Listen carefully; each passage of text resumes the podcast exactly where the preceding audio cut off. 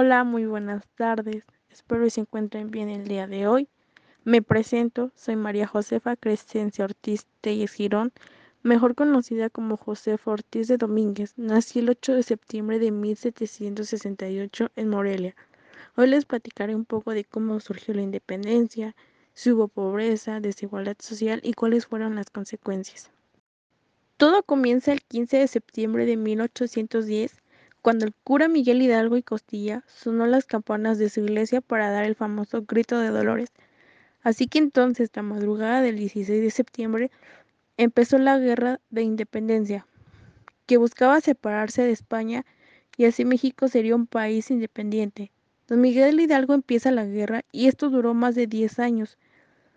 Tiempo después que fallece Miguel, Vicente Guerrero toma el cargo y lucha contra el ejército que apoyaba al rey de España. Llega a un acuerdo con Allende y formaron el Plan de Iguala y el Tratado de Córdoba. Toda esta guerra finalizó un 27 de septiembre de 1821. Entraron victoriosos a la Ciudad de México. La crisis económica de la nación resultó devastadora y empobrecida, ya que sus principales actividades económicas tuvieron que ser abandonadas por los obreros, quienes fueron a luchar en el campo de batalla. En esta etapa de México, perdió a medio millón de personas en combate, quienes en su mayoría trabajaban en el campo y en las minas. La economía de México era muy dependiente de su plata y oro, pero las minas se encontraban en el centro del país, que fue un área fuertemente devastadora por la guerra. La falta de productos llevó a los gobernantes a exportar los bienes más básicos y ante la crisis económica el gobierno decidió crear más dinero, lo que llevó a una alta inflación y fuerte devolución de la moneda.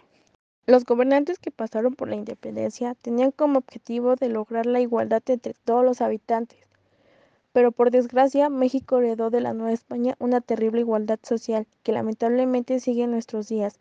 Las clases altas y bajas están muy marcadas, así como el color de piel, el idioma y las vestimentas. En lo urbano, las clases sociales también se vieron bastante diferenciadas.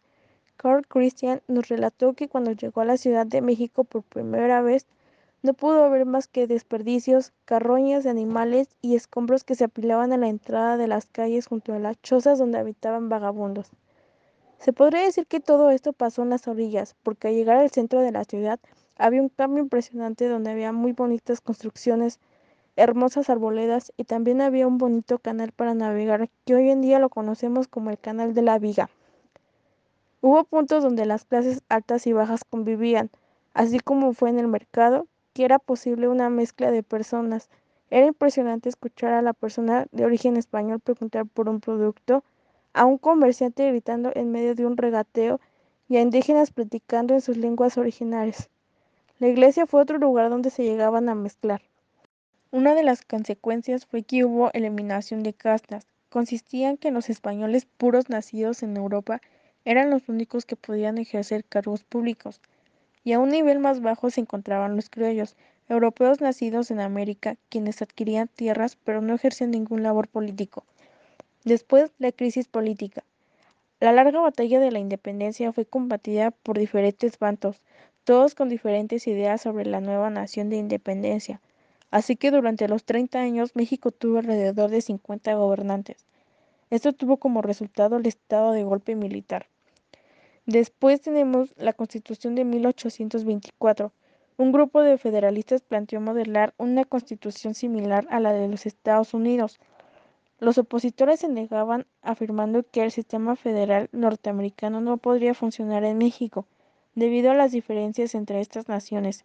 Sin embargo, los federalistas ganaron el debate, creando así la Constitución de los Estados Unidos mexicanos en 1824.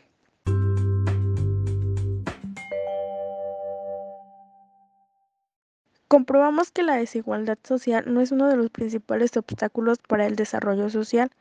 No solo se trata del elemento económico de las rentas mínimas, también tiene que ver con la cobertura de necesidades básicas o derechos que por diversas causas un buen número de caos no pueden hacer efectivos. Algunas soluciones que podríamos aplicar hoy en día es la protección de civiles en emergencias humanitarias. Las guerras son causas directas de las migraciones forzadas en el mundo. Sería creación de sistemas fiscales. Un sistema fiscal justo es aquel en el que cada persona aporta en función a los bienes y de la riqueza que posee.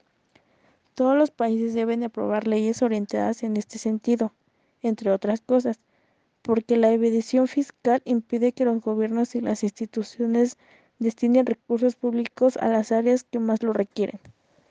Y otra sería mejorar el acceso a recursos públicos básicos. La desigualdad no solo es económica, también tiene que ver con el acceso a servicios básicos en las sociedades, la población de recursos naturales por parte de potencias en otros países, así como la privatización de muchos de ellos, impide que millones de personas puedan llevar a una vida digna. Fue un gusto estar con ustedes. Hasta pronto.